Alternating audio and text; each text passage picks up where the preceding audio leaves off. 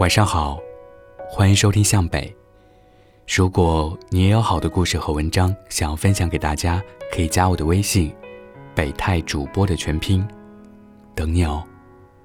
今天分享的文章叫做《分手后该不该拉黑删号》，作者路人甲。前天晚上的朋友圈被学弟学妹的毕业就餐和毕业照片刷屏，正在回忆自己毕业的场景时，微信响了，是大学四年的死党阿梅发来的。她说，看着朋友圈里的学弟学妹的照片，突然有点伤感。在我还没回复她的时候，她紧接着又发了一条。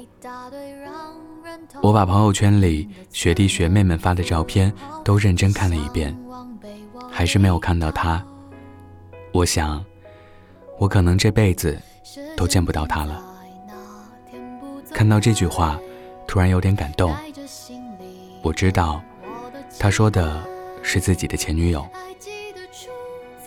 阿梅和学妹相爱一年多，在她毕业前夕，没能逃得过分手的命运。我知道他们俩的感情故事，我也知道阿梅对学妹的用情至深。阿梅在分手后的那个暑假，一直都沉浸在伤心中。然后，他拉黑了学妹的微信，取关了学妹的微博，甚至删除了学妹的联系方式。我一直都觉得她做的好绝情，连一点后路。都没有留给彼此，但也许他们之间也不再需要任何的后路了吧。距离他们分手已经一年多了，我从来不在阿梅面前提起学妹的名字，但是我知道阿梅还是会偷偷去翻她的微博，关心她最近在干嘛。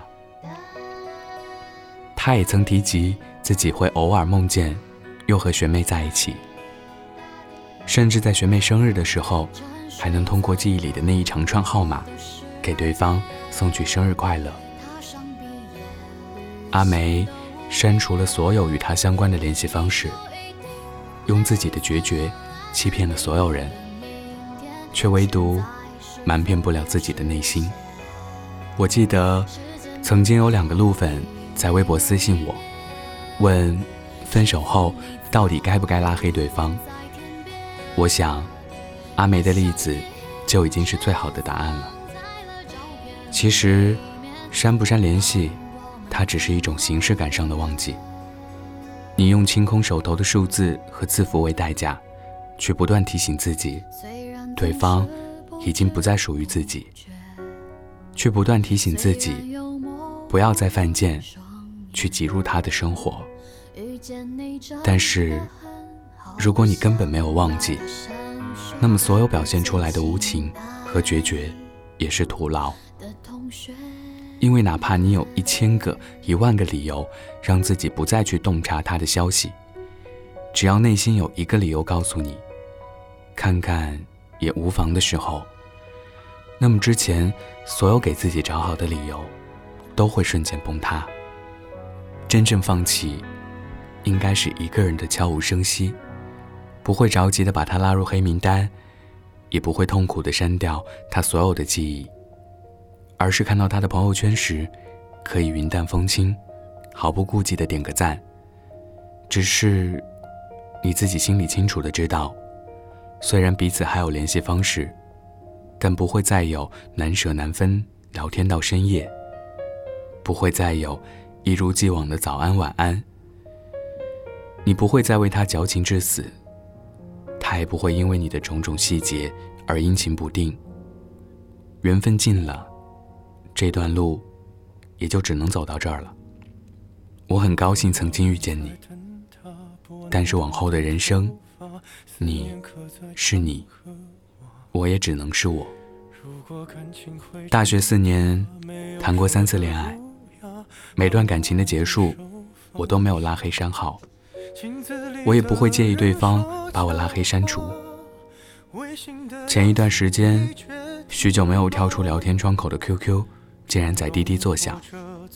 打开看到的是上上任加我为 QQ 好友。之前分手的时候，他把我删除了。现在加为好友后，他的第一句话是：“最近好吗？”我回复道：“很好。”然后我们各自寒暄几句，就结束了三年多来的第一次对话。大概是我们都已经知道，过去的就已经过去了，删与不删，结果都已经是各自生欢，所以，我们反而可以更加自然的聊天。当我不惧怕向前走时，我也不会逃避回头看。所以我再次与你聊起过往，也只不过想问一句：你过得好不好？每段感情的结束，总有一方是心有不甘；每段爱情的坍塌，也总有一些人气愤不堪。因为，我们都曾在爱情里设想了我们的未来，与身边这个人走过人生的形形色色。所谓感情的终结，我们失去的不仅是一个我们曾经倍加珍惜的人。更是我们对未来的预想，是我们对自己的希望。所以，我很理解那些在分手后就把对方拉黑删号的人，因为他们需要一种发泄，通过删除的形式来喧嚣内心所有的委屈和抱怨。而拉黑删号是失去这个人后最具仪式感的一种行为。但你我都知道。删与不删，并不能改变什么。有些人错过了就是错过了，失去了就是失去了。删除更多的是因为我们害怕面对，更多是因为我们不敢面对。删与不删，都可随心而为。但是，请清楚的记得，真正的放下。和不再介怀，是面对对方也不再兴起波澜。晚安。非要去那座城堡，天空有些暗了，暗的刚刚好，我难过的样子就没人看到。你别太在意我身上的。记号。